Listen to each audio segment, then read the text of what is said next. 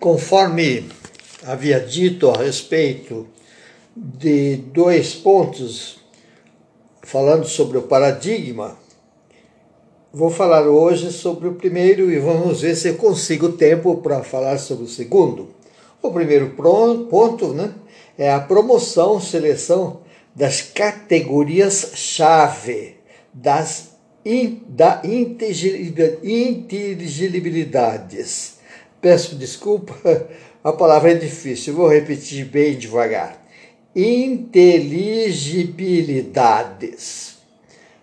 A ordem nas concepções deterministas, a matéria nas concepções materialistas, o espírito nas concepções espiritualistas, a estrutura nas concepções estruturalistas e por aí vai.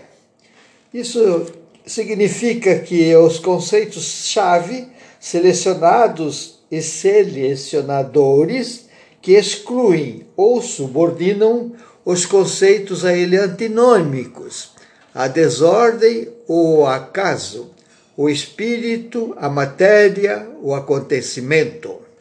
Então, essas, ponto 2, essas determinações das operações lógicos-chave, o paradigma simplificador relativo à ordem ou ao homem, procede por disjunção e exclusão da desordem e da natureza, respectivamente.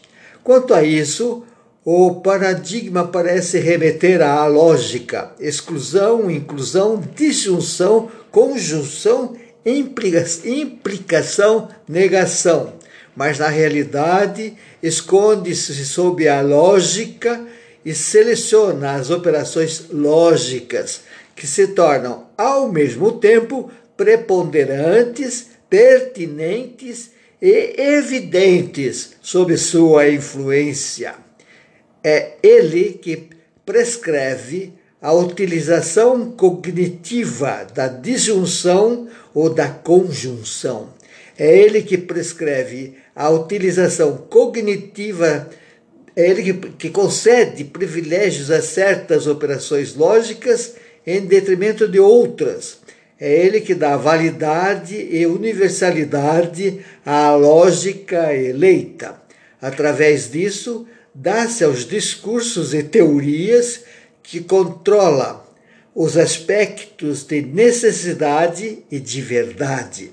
Assim, o paradigma opera a seleção, a determinação e o controle da conceitualização, da caracterização, da lógica. Designa as categorias fundamentais da inteligibilidade e opera o controle e emprego delas.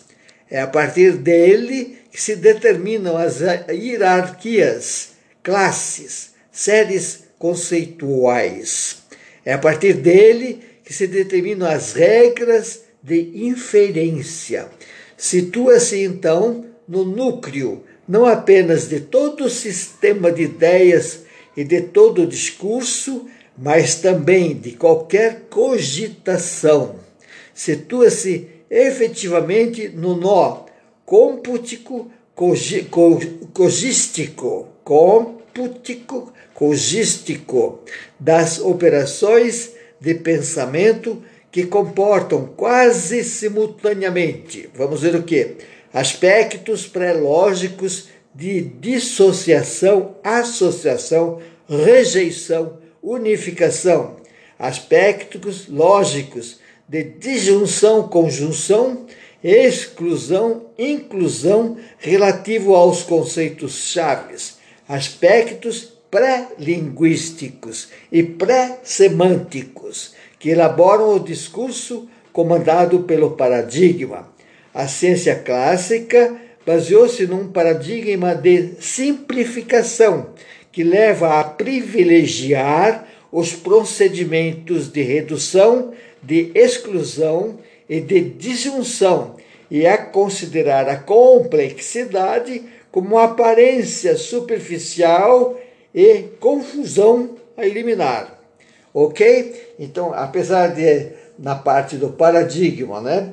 Existir esse ponto 1 um e 2, nós já podemos perceber que o que nós temos como cultura eh, advém eh, desses paradigmas atualmente que são de simplificação e que pretende levar à conta de confusão, de não simplificação, de, de confusão a ser eliminado, tudo que se pensa fora dessa visão focada apenas em um aspecto, excluindo todos os demais.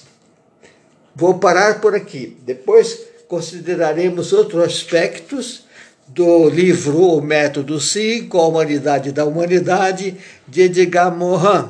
Eu vou ver se eu consigo, é, como é muito difícil essa parte, particularmente difícil, né, é, de fazer algum, algum texto que remeta a essa parte, e assim, além de ouvir esse emaranhado aí confuso, fica confuso, porque é complexo, né?